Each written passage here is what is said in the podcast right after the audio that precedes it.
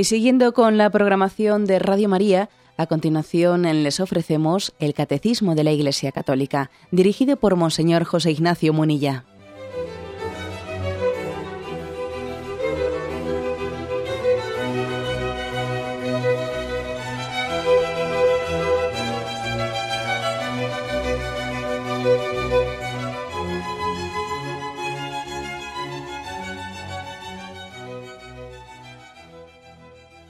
Un cordial saludo a todos los oyentes de Radio María. Un día más, con la gracia del Señor, proseguimos el comentario del Catecismo de nuestra Madre la Iglesia. Estamos dentro de la explicación del cuarto mandamiento en el apartado sobre los deberes de los padres. Concretamente habíamos quedado en el punto 2229. Dice así este punto. Los padres, como primeros responsables de la educación de sus hijos, tienen el derecho de elegir para ellos una escuela que corresponda a sus propias convicciones. Este derecho es fundamental. En cuanto sea posible, los padres tienen el deber de elegir las, las escuelas que mejor les ayuden en su tarea de educadores cristianos. Los poderes públicos tienen el deber de garantizar este derecho de los padres y de asegurar las condiciones reales de su ejercicio.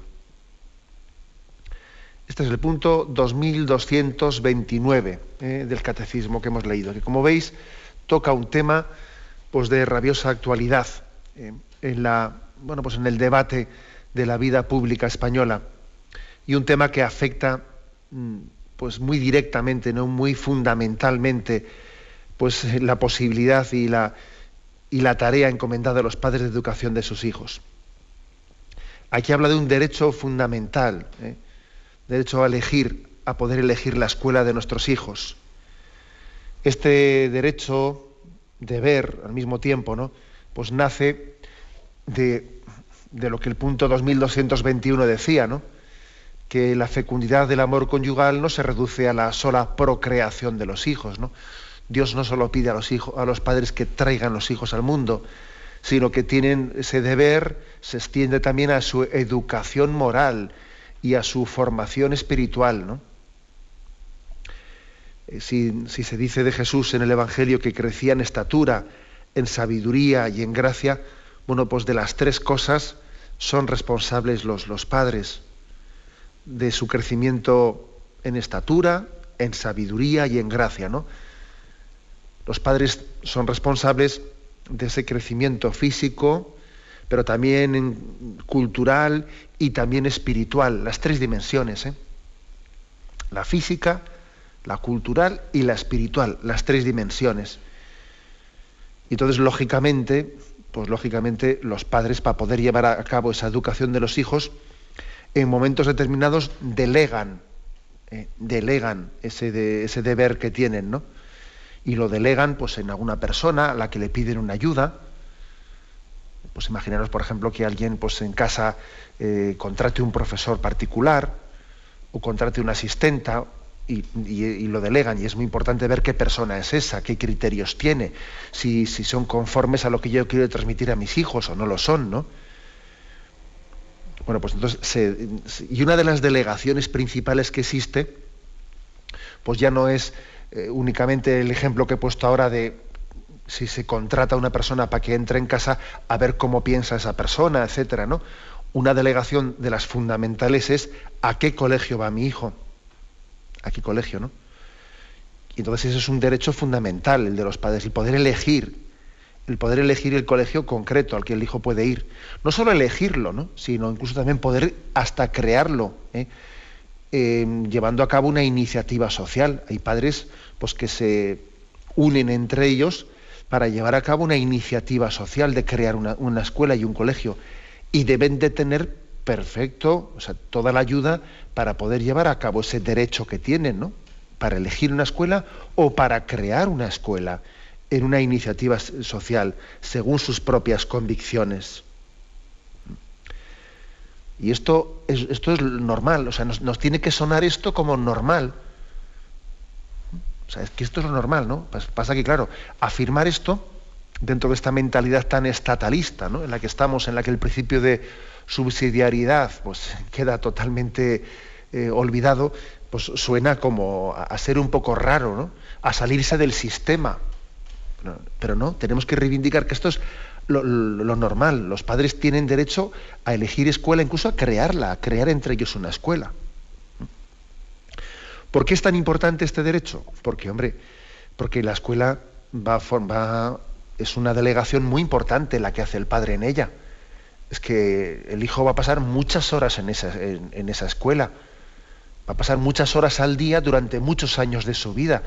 Entonces, si el padre no tiene derecho a elegir eso, pues bueno, resulta que le pueden robar a su hijo, le pueden robar la educación moral de su hijo.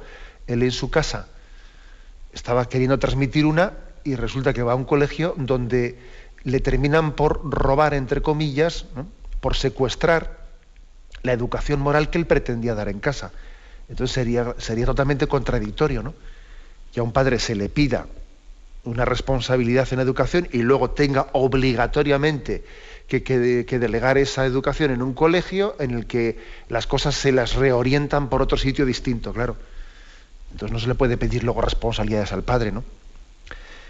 Es falso eh, pues esa argumentación que a veces se hace para ir en contra de este principio, diciendo que no hay que mezclar las cosas, que en el colegio se habla de, materias técnicas en las que los padres no entienden y por lo tanto, como de esas materias técnicas los padres no entienden, que a ellos no se pueden meter. Eso lo tiene que dirigir el Estado, porque son materias técnicas, ¿no? Eso es, eso es falso. Eh, las materias técnicas, que ciertamente las hay, ¿no? En las que se, dan en la escuela, en todas ellas están implicados muchos valores morales. En esas cuestiones técnicas están implicadas la visión de la vida, y todos somos conscientes de que al mismo tiempo que, a un, hijo se le enseña la filosofía y se le enseña pues la historia y se le enseña otras muchas asignaturas, se les puede perfectamente, a través de esas materias técnicas, se les puede dar una orientación moral en la vida, otra totalmente contraria. Bueno, aquí también habría que hacer referencia primero a, que hay, hay profesores que pueden abusar de esto. Eh, que pueden abusar, que eh, están abusando de su cátedra o de su, sí, de su púlpito, de su cátedra, para que en un momento determinado, en vez de limitarse a impartir una asignatura conforme al currículum de la asignatura, pues aprovechan pues, para entrar en las conciencias de los, de los alumnos y poner en crisis muchas cuestiones que tienen, etc. Yo, he escuchado a muchos, a muchos jóvenes pues eh, desahogarse conmigo y viendo, compartiendo contigo, pues cómo resulta que un determinado profesor en una asignatura que no tiene mucho que ver, pues de repente sale en contra de esto, de lo otro, de la iglesia, de que tú tienes planteando unas, unas, concepciones maniqueas, diciendo que, mira, tenéis que optar entre ser unos jóvenes de ciencia o unos jóvenes de fe, no se puede ser religioso y un hombre de ciencia, profesores que están abusando. ¿eh? de, bueno, pues de esa, de esa cátedra que tienen o, esa, ese margen que se les da ¿no? para impartir una asignatura, para introducir en ella sus propias ideologías. Pero es que incluso aunque no fuese así, aunque no fuese por un abuso real, es evidente que, mm, que las materias no se explican de una manera pues, meramente técnica, sino que en ella hay implicadas valores morales. O sea, la historia o la filosofía, pongo estos dos casos, ¿no? No digamos nada de la ética, ¿eh? tienen implicaciones de, cosmovisiones de la vida. Uno tiene una visión de la vida que hace que la ética, etcétera, se oriente de una manera o de otra, ¿no? Por lo tanto, siendo esto así, y como es falso eso de que la educación de la escuela es meramente técnica y ahí no tiene por qué mezclarse los padres, como eso es falso, pues nosotros reivindicamos claramente el derecho de los padres a elegir la escuela o a crearla incluso, ¿no? teniendo una iniciativa social para ello. Tal es así, tal es así, incluso que hasta viene bien conocer el caso que en otras naciones se da, se da con mucha profusión. Bueno, es verdad que aquí que aquí está poco extendido, pero creo que es bueno conocerlo. El hecho de que en otras naciones como Estados Unidos esté bastante extendido incluso la práctica de que muchos alumnos, unos dos millones de alumnos en Estados Unidos, se forman sin ir a la escuela, se forman en su casa, con una opción, con la opción de que sea en el propio hogar, sean los padres los que impartan las asignaturas a sus hijos y luego pues ellos asisten a unas a unas convocatorias especiales que se hacen pues para, para tener eh, pues una, eh, una seguridad de que, de que los, los, alumnos han alcanzado un nivel determinado y entonces se examinan en el instituto, pero, pero sin asistir a clases, sino que los padres se hacen responsables de poder eh, de, hacer de profesores en casa, ¿no? Esto se llama la escuela en casa. Bueno, no es que yo esté proponiendo esto como un ideal, porque ciertamente es un poco ajeno a nuestra cultura española. Y además es cierto también, es cierto que quizás tenga más tradición esto de la escuela en casa en el mundo protestante que en el mundo católico. El mundo católico tradicionalmente se ha asociado más para crear escuelas entre los católicos. ¿no? El mundo protestante, pues también, pero, pero sin embargo una opción más del mundo protestante ha sido la de la escuela en casa. Pero sin embargo, aunque no, aunque también haya casos de estos en España, ¿eh? que recientemente hubo una sentencia de un tribunal, quiero recordar que era de, alguna autonomía del norte de España, en la que eh, pues las, las, autoridades habían pretendido negar a una familia eh, su derecho de educar a sus hijos en casa, y, los tribunales dictaron contra la administración y a favor de los padres, por supuesto. ¿eh? O sea, que es que a, ver si una administración le va a obligar a los padres eh, a llevar al hijo, si, ellos quieren educarle en casa, ¿quién es eh, una administración para obligarles a ello? Esto no suena raro, porque está fuera de nuestra, de nuestra cultura, pero es bueno saberlo, es bueno saberlo que ese derecho existe, es bueno saberlo para que para que quede claro el concepto de que la educación es un derecho de los padres y por lo tanto son ellos los que tienen que ver la forma más prudente y, adecuada de hacerlo.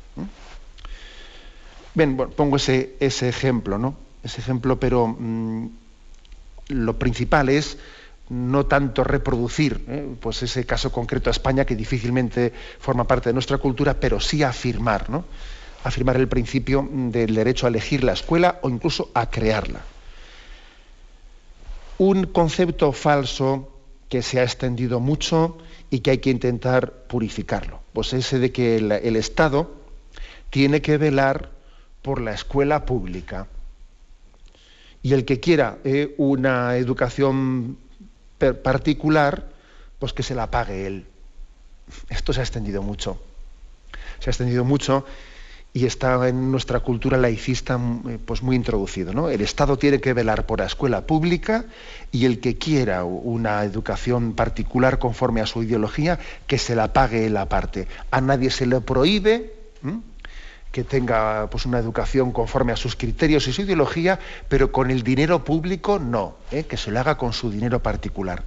Y este es un concepto absolutamente falso que tenemos que desenmascarar y tenemos que rebatir.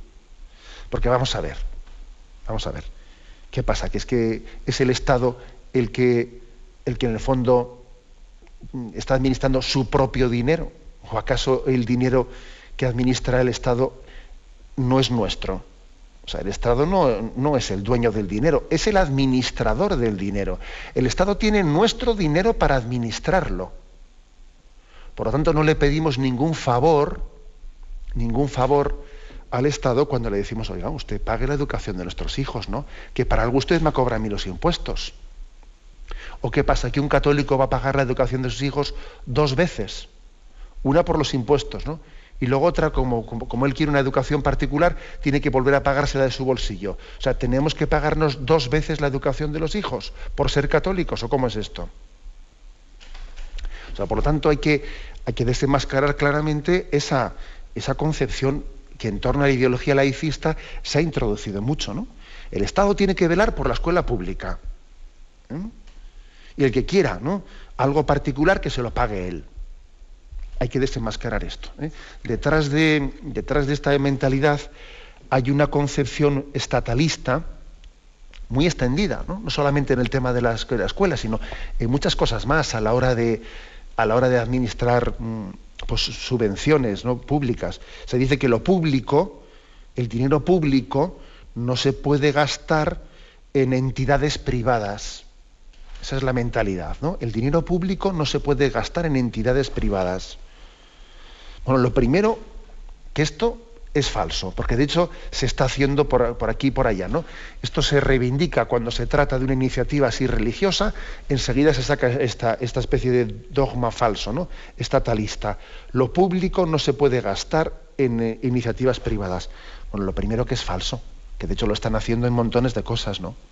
El mismo cine español, el cine de producción español, cada entrada de cine, cada entrada resulta que está subvencionada en unos 3 euros. Cada persona que va a ver va al cine a ver una película española, aparte de lo que él paga por la entrada, ha habido 3 euros de subvención, casi, ¿no? 3 euros de subvención por parte. Bueno, ¿y eso, ¿y eso por qué? O sea, resulta que aquí todos estamos subvencionando a Almodóvar, al otro y al de más allá. Y no digamos nada de los partidos políticos. Y no digamos nada de los sindicatos. O sea, hay un montón de. ¿Por qué, por qué un partido político no tiene que autosubvencionarse él?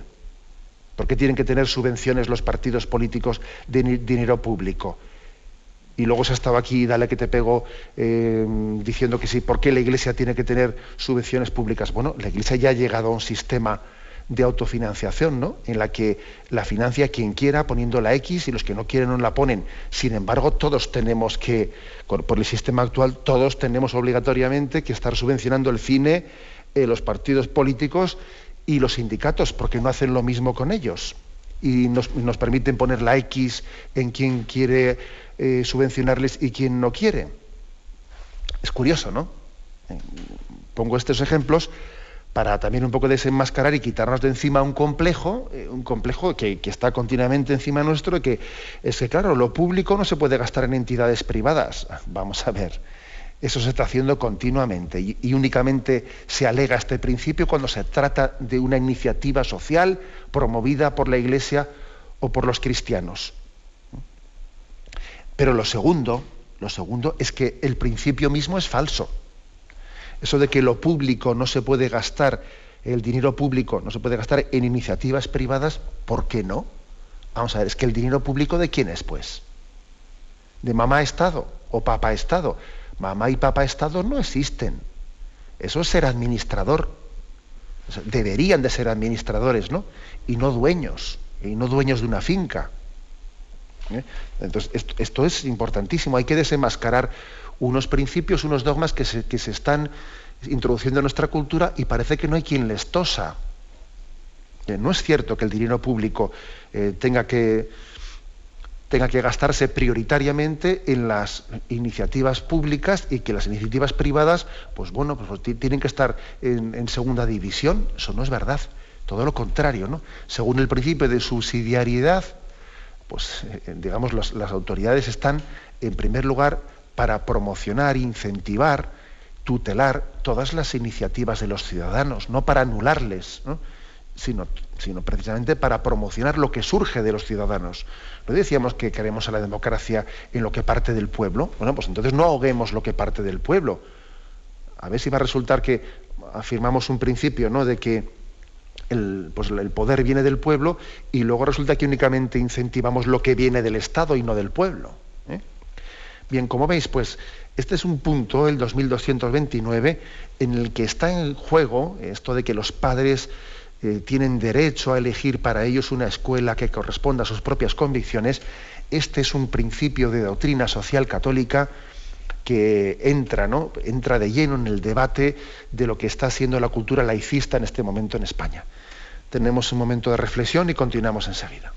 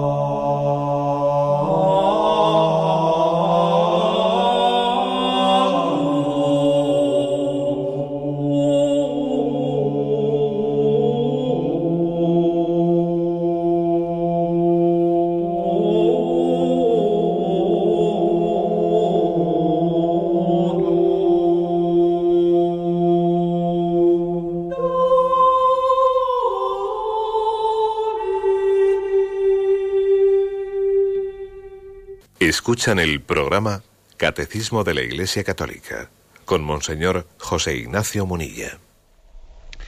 Estamos en un programa hoy mm, del Catecismo de la Iglesia Católica comentando un punto muy práctico, el 2229. Digo muy práctico porque tiene una incidencia muy, así digamos, muy fuerte en la vida pública actual, ¿no? Este, esta afirmación que hace del derecho de los padres a elegir la escuela conforme a sus convicciones o incluso de crearla, ¿no? de poder crearla en la iniciativa social.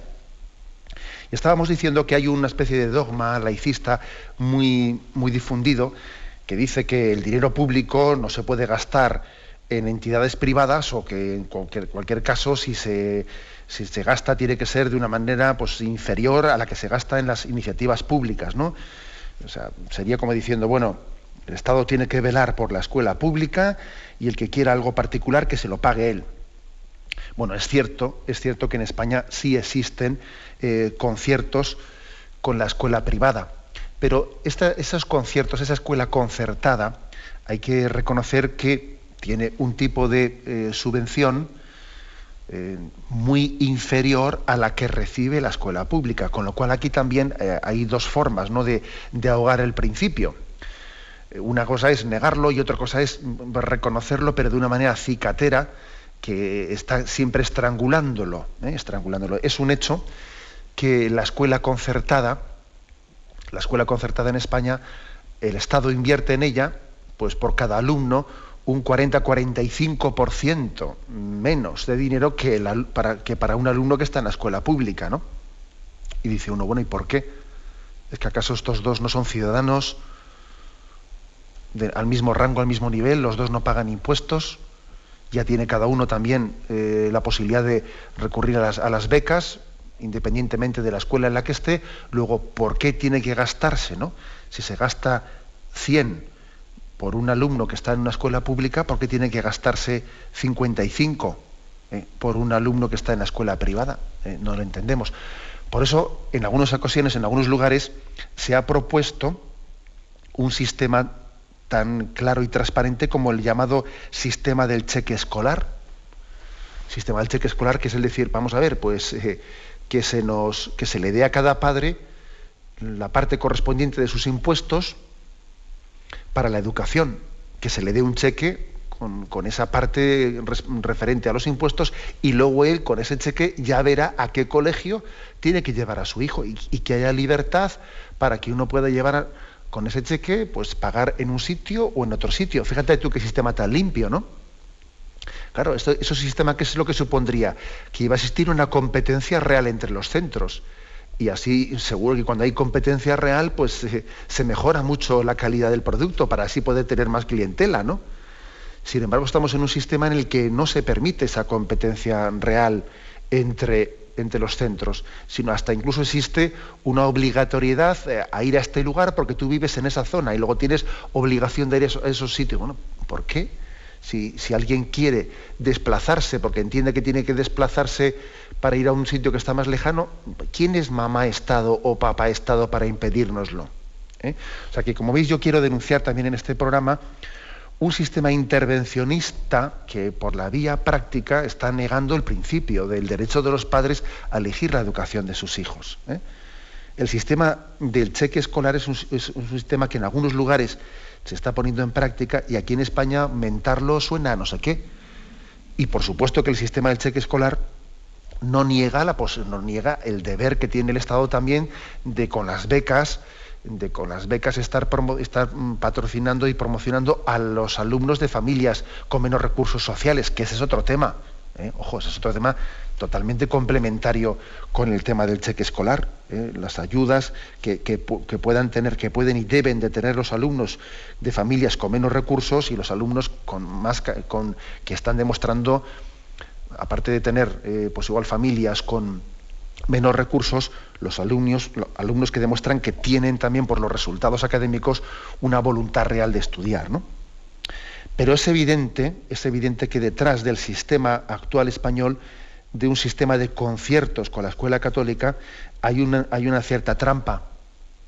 Hay una cierta trampa, ¿no? Es un sistema un tanto envenenado, porque estamos viendo cómo esas ayudas a la escuela a la escuela concertada que se dice, muchas veces a cambio de esa ayuda tienen un intervencionismo que es diciendo, bueno, tú eh, recibes este dinero, pero a cambio tú pasas por el aro y, y yo te exijo esto y lo otro y lo otro y lo otro, con el gran riesgo y con el gran peligro de que sea dinero a cambio de tener que dimitir del ideario del colegio.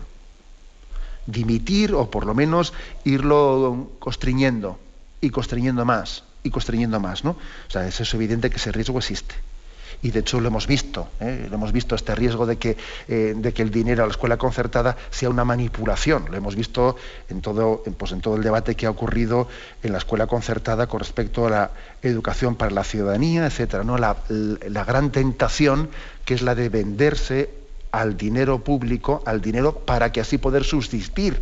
Claro, poder subsistir porque es que están, eh, pues están tan apretados los colegios concertados están tan, justos en su subsistencia que a cualquier manipulación que se les haga, cualquier chantaje que se les hagan, se les hagan, tienen un peligro muy grande de ceder ante ese chantaje. Bien, eh, por lo tanto, también creo que a, nivel práctico, ¿no? A nivel práctico es importante que reclamemos por nuestra parte un sistema, un sistema de concierto que no limite la libertad, la libertad pues, de los centros de tener pues, un, un ideario y que el ideario no se cuestione, ¿no? por motivo de que, de que se esté recibiendo un concierto público. Dicho esto, dicho esto, yo creo que eh, es clave que ahora, después de haber afirmado la, cuál es la doctrina católica, la comparemos un poco con, con nuestra legislación. Y la verdad es que la legislación española en cuanto a la Constitución, pues este es un punto, este es un tema que lo tiene muy bien recogido el punto 27, el artículo 27.3 de la Constitución española lo afirma muy claramente, ¿no? Los poderes públicos garantizan el derecho que asiste a los padres para que sus hijos reciban la formación religiosa y moral que esté de acuerdo con sus propias convicciones. Es decir, que este artículo es perfecto. Es perfecto, los poderes públicos garantizan el derecho y por lo tanto tienen que estar al servicio de los padres para asegurarles eh, el ejercicio de ese deber que tienen de educación religiosa y moral, de acuerdo con sus propias convicciones. El artículo es perfecto. Muy pocos son los que discuten eh, la formulación de este artículo. Pero, por desgracia, en la vida española, la batalla no se está planteando a nivel de principios, ¿no? sino se está planteando por la vía de los hechos consumados. ¿eh? De poco nos serviría ¿no? que nuestra Constitución marque un artículo tan claro como este si luego la vida práctica se encauza por otros lados. ¿no? Acordaros de aquello que dijo, acordaros de lo que dijo Romanones, ¿no? Haz tú las leyes que yo haré los reglamentos, ¿no? Y por aquí va un poco hoy en día el debate social, ¿no? Que por la vía de los hechos consumados se está procediendo de una manera en la que en la práctica se niega ese principio del artículo 27.3 de la Constitución. ¿eh? Nadie lo niega, nadie lo niega en teoría, porque eso supondría tanto como decir ¿no? que los padres no son los que tienen derecho a la educación moral de los hijos, que es el Estado, si alguien tuviese la valentía de decir eso, que nos da la impresión de que hay muchos que lo piensan, pero no tienen la valentía de decirlo, pues claro, estarían, afirmando claramente un principio marxista que hoy en día, tras la caída del socialismo real, pues es un poco inconfesable, ¿no? pero sí que nos da la impresión, ¿no? es evidente, nos da la impresión de que, hay una negación de ese principio por la vía práctica, aunque, no sea, aunque nadie se atreve a formularlo en la teoría. Bien, tenemos un momento de reflexión y continuaremos enseguida.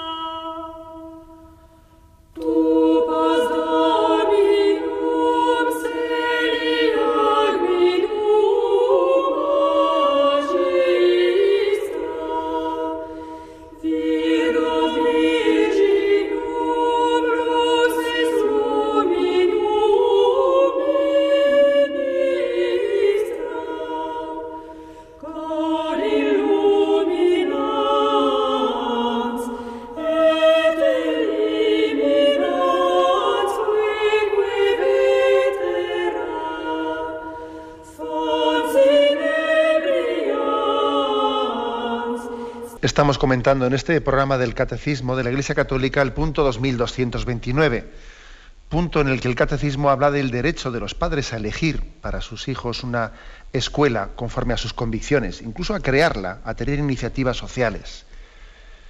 Y estamos también comparando, eh, ese principio con lo que, son los, eh, es la legislación española.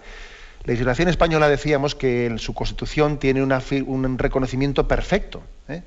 Porque eso que dice el 27.3 de la Constitución, de que los poderes públicos garantizan el derecho de los padres para que sus hijos reciban la formación religiosa y moral, que esté de acuerdo con sus convicciones, pues en la teoría es perfecto, ¿no? Luego solo hace falta que se cumpla. Y conviene decir, es de justicia decir, que la Iglesia Católica se ha sentido, pues en toda la transición, ¿no? se ha sentido cómoda eh, dentro de este artículo del 27.3. ¿eh? En efecto, nosotros, refiero a nosotros, ¿no? O la, Iglesia no pretende llevar a cabo su tarea de catequización o de evangelización de los niños al margen de la voluntad de los padres, ¿no? sino quiere llevarla adelante respondiendo a la petición de los padres. ¿eh? La tarea educativa de la Iglesia es subsidiaria de ese derecho de ver que tienen los padres de educar a sus hijos. Eh, la Iglesia no se hace presente en el sistema educativo, sino en, dependiendo de la demanda de los padres, en mayor o menor medida. ¿no? Esto creo que es muy, muy claro. Un ejemplo concreto. ¿eh? La Iglesia Católica no pretende impartir la clase de religión a todos los alumnos, sino únicamente a los alumnos cuyos padres así lo han elegido. ¿eh? Sin embargo, pues el gobierno, el Estado, no dirige la asignatura famosa de educación para la ciudadanía solo a los padres que así lo hayan solicitado, sino que la impone obligatoriamente a todo el mundo. Bueno, yo diría que es bueno reflexionar sobre esta diferencia de actitud, ¿no? Que yo creo que es muy notable y notoria. ¿Esto qué quiere decir? Pues quiere decir que la Iglesia Católica se siente cómoda en, en ese artículo 27.3 de la Constitución, mientras las autoridades políticas da la, impresión de que están indisimuladamente incómodas ¿no? en ese principio constitucional. Lo que pasa es que, claro, es que es muy complicado ahora cambiarlo. No sé cuánto daría alguno porque desapareciese eh, ese artículo. ¿no? Y hay muchos, hay muchos ejemplos más. ¿no? Por ejemplo, digo ejemplos de cómo en la práctica en la práctica ese artículo 27.3 del derecho de los padres y que el Estado debe de estar ayudando subsidiariamente, asistiendo a los padres para que puedan llevar a cabo ese derecho. Mm, hay muchos ejemplos más para ver cómo en la práctica no se cumple, ¿no? El hecho de que la gran mayoría de los colegios concertados no se les esté permitiendo aumentar el número de sus plazas, a pesar de que quedan todos los años ¿no? muchos alumnos eh, sin poder entrar en la escuela católica porque no hay plazas suficientes. ¿Mm? Y sin embargo, no se les permita a los colegios concertados aumentar sus plazas. Y el motivo aducido muchas veces es que mientras que haya plazas libres en la escuela pública de esas localidades o por esa zona o por ese barrio, no cabe dar permiso para aumentar las plazas en la escuela privada. esto, esto está ocurriendo en España. ¿no? Bueno, ¿y eso por qué? ¿Eso por qué? Eso no supone que en la práctica, en la práctica se está negando ese famoso artículo 27.3 de que, de que las autoridades están para, ayudar a los padres en esa elección que tienen que hacer. No deberían de estar las autoridades políticas encantadas de que exista una iniciativa social privada que esté dando cauce a la voluntad educativa de los padres y además que esa educación le esté resultando a las arcas públicas mucho más barata que la impartida en la escuela pública. ¿No deberían de estar encantados? Parece lo lógico, ¿no? Que estuviesen encantados, ¿no? Pero ¿qué ocurre? Pues ocurre que, mm, que es que existe, siempre ha existido una tentación, ¿no? Además, una tentación que la han ejercido pues, siempre los poderes políticos de cualquier signo, ¿no? Es una tentación muy grande la tentación del poder público de aprovechar la educación eh, para ideologizar, para crear votantes. Eh, es que esa, tentación siempre ha existido. Eh. Es difícil, por ejemplo, entender que otro motivo para la denegación pues de esa ampliación de plazas en la escuela privada o la escuela concertada que no sea la pretensión de un control ideológico en la educación del, alumnado. Es difícil ¿eh? imaginarnos otra, otro motivo, pero hombre, vamos a ver, si los padres lo quieren, encima para el Estado le resulta más cómodo, porque no tienes que hacerlo tú, fíjate, hay una iniciativa social que te lo hace, incluso te sale más barato, ¿cómo es posible que, pongas tantos obstáculos? Es difícil imaginarse otra causa, ¿no? Que no sea la de decir, bueno, es que hay que llevar adelante un control ideológico del alumnado. Es curioso, ¿no? Es, es, una tentación que siempre ha existido, ante la cual tenemos que estar pendientes, ¿no? Lo mismo cabe decir de la famosa, del famoso debate que está en este momento abierto de educación para la ciudadanía. ¿eh? Pues eso, pues si, ¿qué, le, hubiese costado al Estado pues que incluir el currículum de esa asignatura de educar a la ciudadanía pues dentro de las ciencias sociales, ¿no? Pues enseñando los derechos humanos, la Constitución, el funcionamiento del sistema político, que le hubiese, mm, que le hubiese costado incluir pues, estas materias en el currículum de otras asignaturas, ¿no? Pero sin embargo, claro, la auténtica novedad de esta asignatura está en los conceptos morales obligatorios para todos los alumnos, ¿no? Al margen de la voluntad de los padres, ¿no? Entrando en cuestiones morales como la identidad personal, la condición humana, la educación afectivo-emocional, eh, etcétera, etcétera. ¿no? la, tentación siempre ha existido, ¿eh? la tentación. Pero lo increíble del asunto, eh, y esto es un poco también yo creo que lo que tenemos que reivindicar para despertar y para revelarnos frente a, a, las formas en las que se nos presentan las realidades y las noticias y si nos deforman mediáticamente, ¿no? los medios de comunicación pueden tener una capacidad muy grande de esto que estoy aquí yo exponiendo, venderlo de una manera muy distinta. Porque claro, eh, esta reivindicación que yo estoy haciendo en base a este principio que dice el catecismo de que los padres tienen derecho a elegir, bueno, pues eh, seguro que hay medios de comunicación que dirán, es que la Iglesia se resiste abandonar unos determinados privilegios. Y además la Iglesia está demostrando su incapacidad para integrarse en la normalidad del sistema democrático español, ¿no? Y quiere, quiere seguir agarrada en los privilegios.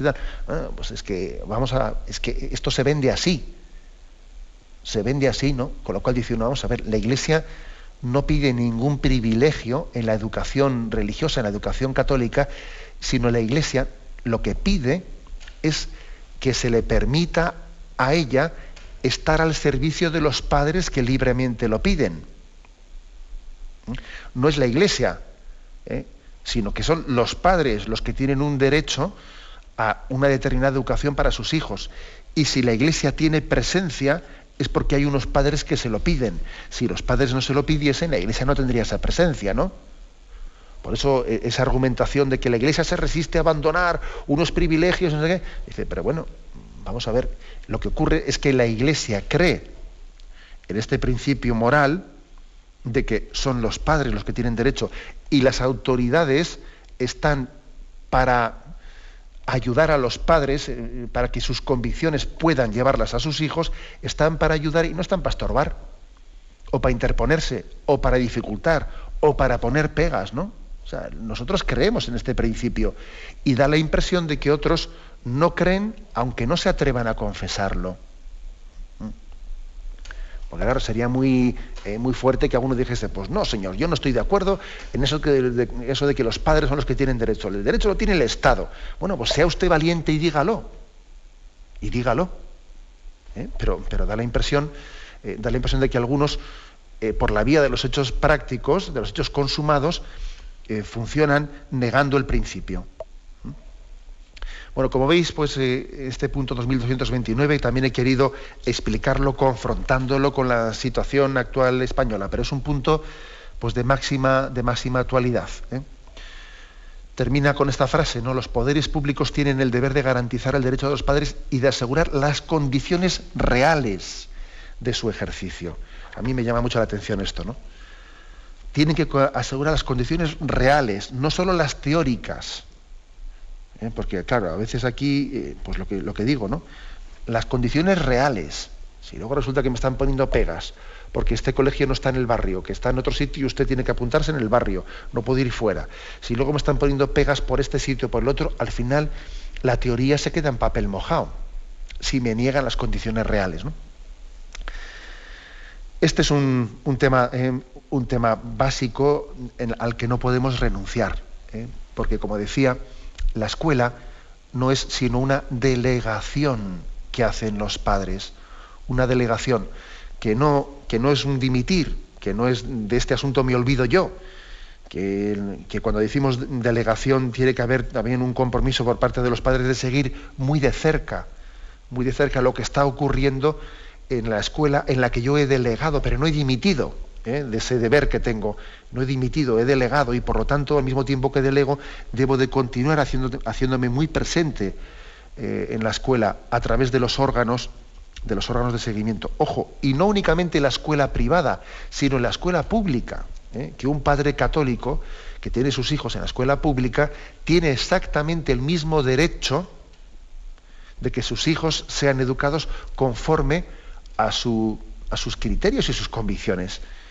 O sea, eso de que el padre que quiera eh, educar a sus hijos según sus convicciones, a la escuela católica. El que no, a la escuela pública. También es un principio falso. También es un principio falso. Es decir, en la escuela pública también es el padre el que tiene el derecho a la educación de sus hijos. Será más complicado llevarlo a la práctica porque habrá, mm, ¿por qué? Porque puede haber padres que en la escuela pública tengan un tipo de principios muy contrarios a los tuyos. Pero, ojo, el principio sigue siendo el mismo en la escuela pública. En la escuela pública sería un error muy grande decir, bueno, esto como no es escuela privada, como no es escuela católica, aquí ya, claro, en este, en este terreno ya no queda más remedio que sea ya el criterio o, las convicciones o la ideología del Estado en absoluto. Tampoco eso podemos permitirlo, ¿eh? por el mismo principio. Lo dejamos aquí ¿eh? y vamos a dar paso a la intervención de los oyentes. Podéis llamar para formular vuestras preguntas al teléfono 917 107 700. 917 107 700.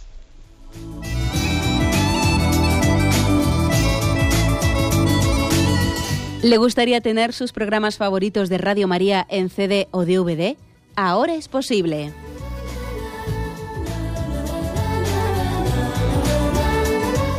Le sugerimos que primero se informe en qué formato de audio lo puede escuchar en su equipo, DVD o CD, teniendo en cuenta que no todos los lectores de CD pueden reproducir el formato digital MP3 en el que enviamos nuestros programas. Y luego, si quiere en su casa esos programas que tanto le gustan, solo tiene que escribir una carta a Radio María, Paseo Lanceros 2, primera planta 28024, Madrid indicando si lo quiere en CD o DVD y cuántos programas. También le rogamos que escriba su nombre, dirección y no se olvide de facilitarnos un teléfono de contacto para cualquier duda que nos surja.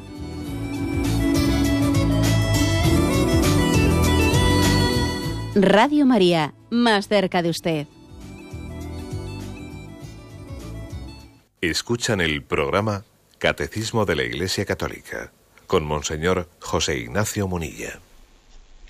Sí, buenos días. ¿Con quién hablamos? Adelante, le escuchamos. Buenos días. Buenos días, monseñor. Disculpe, era sobre ayer el tema de ayer que no pude entrar. Mire, sobre el perdón, cuando usted hablaba. Y mi pregunta es, mi pregunta es, por favor, ¿qué piensa usted cuando uno de los cónyuges, por ejemplo, la mujer, mm, decepcionada por los defectos o los pecados del marido, decide, pues, no entregarse, no perdonarle y buscar, pues, por ejemplo, pues otra pareja que le sea pues más agradable y la convivencia o su o que congenie más o lo que sea y decide romper un matrimonio por, por esa actitud. Me gustaría saber su respuesta si es tan amable. Bueno, en la oyente se refiere eh, pues a, a, esa insistencia que hacía el punto que ayer ayer comentábamos el 2227 sobre la importancia de otorgarse un perdón generoso ¿no? dentro del matrimonio. ¿Qué es lo que yo opino? Bueno, pues yo creo que el, propio punto del catecismo ya da pie a, deducir lo, que podemos, lo que podemos pensar de ese tema. Creo que cuando no se perdona, cuando no se perdona, y entonces yo me siento decepcionado de esta persona, no es la que yo esperaba, y me voy a buscar otra, etcétera, en el fondo ¿Qué es lo que ocurre? Pues que arrastramos, arrastramos nuestra falta de generosidad a la siguiente relación, así de claro. En el fondo es una huida de nosotros mismos. Yo creo que cuando buscamos en un, en un tubo de escape, en una segunda relación, lo que no hemos encontrado en la primera, es, para empezar, es ya partir del principio de que el fallo ha estado en el otro, no en mí. Y eso ya, eso ya es una, una falta de realismo. ¿Eh? Como el fallo ha estado en el otro y no ha estado en mí, voy a buscar una siguiente persona. ¿Y qué haces? Que, tu carencia la llevas a la siguiente, y a la siguiente, y a la siguiente. ¿no? Es imposible ¿no? que, un matrimonio, cuando tiene un fracaso, no haya una, también una culpa compartida. Por eso lo principal que lo primero que tiene que decirnos es yo pecador y convertirse él mismo para que pueda convertirse eh, su cónyuge. En vez de decir, el problema está en el otro, a ver si me busco yo otra persona que me haga feliz, ¿no? Yo tengo derecho a, que, a, que, a tener a alguien sin fallos, no como esta persona que, me he encontrado aquí, ¿no? Es que es, en el fondo, eh, esto viene, el problema viene de no partir de, de una actitud humilde de quien dice, yo pecador, aquí hay un problema y este problema parte de mí también, parte de mí también, no únicamente del otro, ¿no? Es la tendencia siempre a echar a echar la piedra ¿eh? al tejado vecino y no, hacerla, y no hacer el examen de conciencia personal, que nos cuesta mucho. ¿eh? Bueno, damos paso a un siguiente oyente. Buenos días. Hola, buenos días. Sí, buenos días. Mire, yo llamo de Castellón. Adelante. Y mis hijos van pues a colegio público, porque el, bolsillo no daba para más. Bueno, el caso es que yo fui pues hace cosa de un mes o así, porque aquí van a implantar esta, esta nueva asignatura en, en segundo de la ESO y tengo un hijo en primero y otra en tercero. Y fui a hacer la objeción de conciencia. El director me dijo que yo estaba en mi derecho de hacerlo, que en el momento se implantara mi hijo no la iba a hacer, se quedaría con el profesor de guardia sin tener derecho a, ni a repasar ni a dar otra asignatura, nada. Pero luego, como constará como que no ha hecho esa asignatura, no van a tener el graduado escolar. De acuerdo, sí, usted pregunta por ese tema. Pues mire, eh, yo le, le, aconsejo que se ponga usted en contacto con las asociaciones de padres objetores, porque también en esa respuesta por parte de ese director puede haber una especie de manipulación. ¿eh? Porque existe la posibilidad, dependiendo de, de, centros, etcétera, no es lo mismo que se le ponga al hijo eh, no cursado, que se le ponga suspenso, que se le ponga dispensado. Esas son tres posibilidades distintas, ¿no? que eh, dependiendo si, se le pone no cursado o si se le pone suspenso o si se le pone sencillamente dispensado, depende muy distinto de lo que vaya a ocurrir con el hijo. Lo peor es que le pongan el no cursado, porque si ponen el no cursado luego le pueden poner dificultades. Pero usted tiene derecho, derecho a que el hijo le pongan dispensado, porque usted le ha dispensado al hijo y usted tiene el derecho a hacer esa ejecución de conciencia, tiene derecho a que le pongan dispensado y que, y que las autoridades también respalden eso, o incluso que le pongan suspenso. Y todos sabemos que con un suspenso se puede pasar y obtenerlo, ¿eh? y obtener el graduado. Con lo cual yo que le aconsejo que se ponga usted en contacto con, eh, con las asociaciones de padres que, de, de, objetores, que lógicamente tiene, es muy importante el que usted esté arropada cuando, cuando va a hablar eh, ante una autoridad académica, sí, que amablemente le reconoce su derecho, pero luego por la vía práctica se lo niega. ¿eh? A ver de qué me sirve aquí reconocer un derecho teórico si luego por la vía práctica me asfixia. ¿eh? Esa es una cierta manipulación. Lo mismo que también es una manipulación, lo primero que usted ha dicho, ¿no?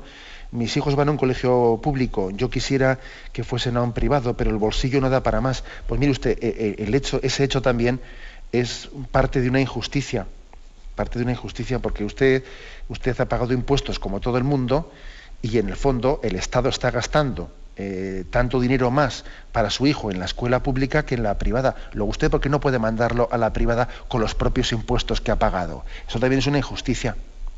¿eh? Pero bueno, pero en cualquier caso, como lo más así puntual y práctico es lo segundo, yo le aconsejo esto, que se ponga usted en contacto con las asociaciones de padres objetores. ¿eh? Adelante, damos paso a un siguiente oyente. Buenos días. Mm, buenos días, monseñor. Buenos días. Mire, no, yo mm, oyendo, pues eh, también pensaba que habrá padres que a lo mejor no puedan mucho rebatir esa formación que les están dando. Y no podría ser bueno que también en las parroquias se pudiera, mm, digamos, dar la ciudadanía, pero atacando lo que no es positivo. O sea, ¿me entiende? O sea, como dándole vuelta a los temas. De acuerdo. Sí, que exponen. ¿Qué le parece?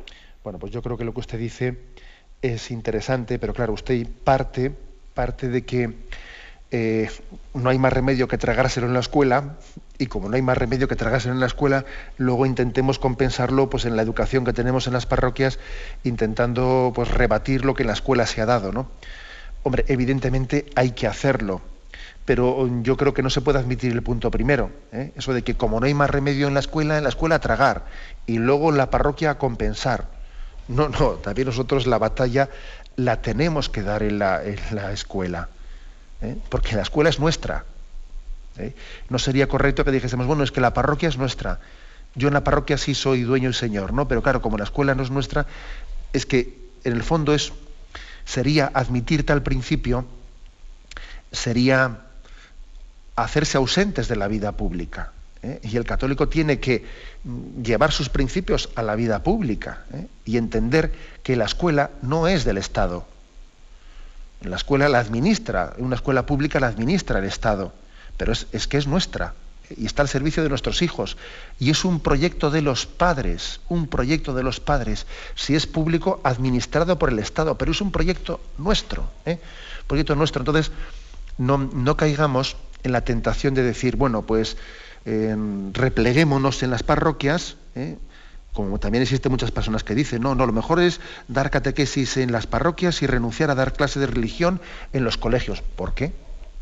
Porque resulta que el colegio tenemos que admitir el principio de que no es territorio nuestro y por, si, el, colegio es de los padres. ¿eh? No, podemos, por lo tanto, caer en la tentación de replegarse. Ahora bien, luego también existe eh, que creo que es verdad, ¿no? que sin renunciar a la batalla primera, pues hoy en día una de las formas principales de evangelización, como dice usted, es también la de que en nuestros ámbitos catequéticos también tengamos la capacidad de dar juicios críticos frente eh, pues a tantos errores culturales que se están transmitiendo. Y a mí me llama mucho la atención como el Papa actual, Benedicto XVI, pues, eh, por ejemplo, las Jornadas Mundiales de la Juventud, allí en Sydney, en algunos discursos que pronunció, daba a los jóvenes unas claves de interpretación de juicio crítico hacia lo que estaba ocurriendo a su alrededor. ¿eh? Hoy en día evangelizar también es esto, es ayudar, dar claves para hacer un juicio crítico de esta ideología dominante.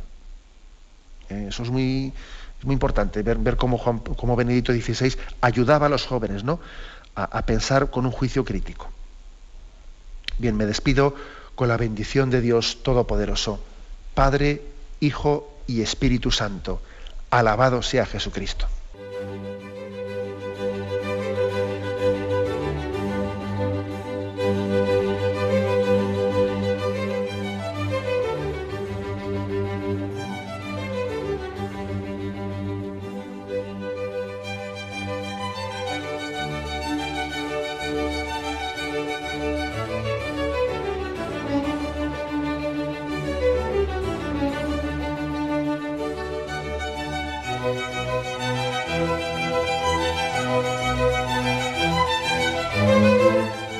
Han podido escuchar en Radio María el Catecismo de la Iglesia Católica, dirigido por Monseñor José Ignacio Munilla.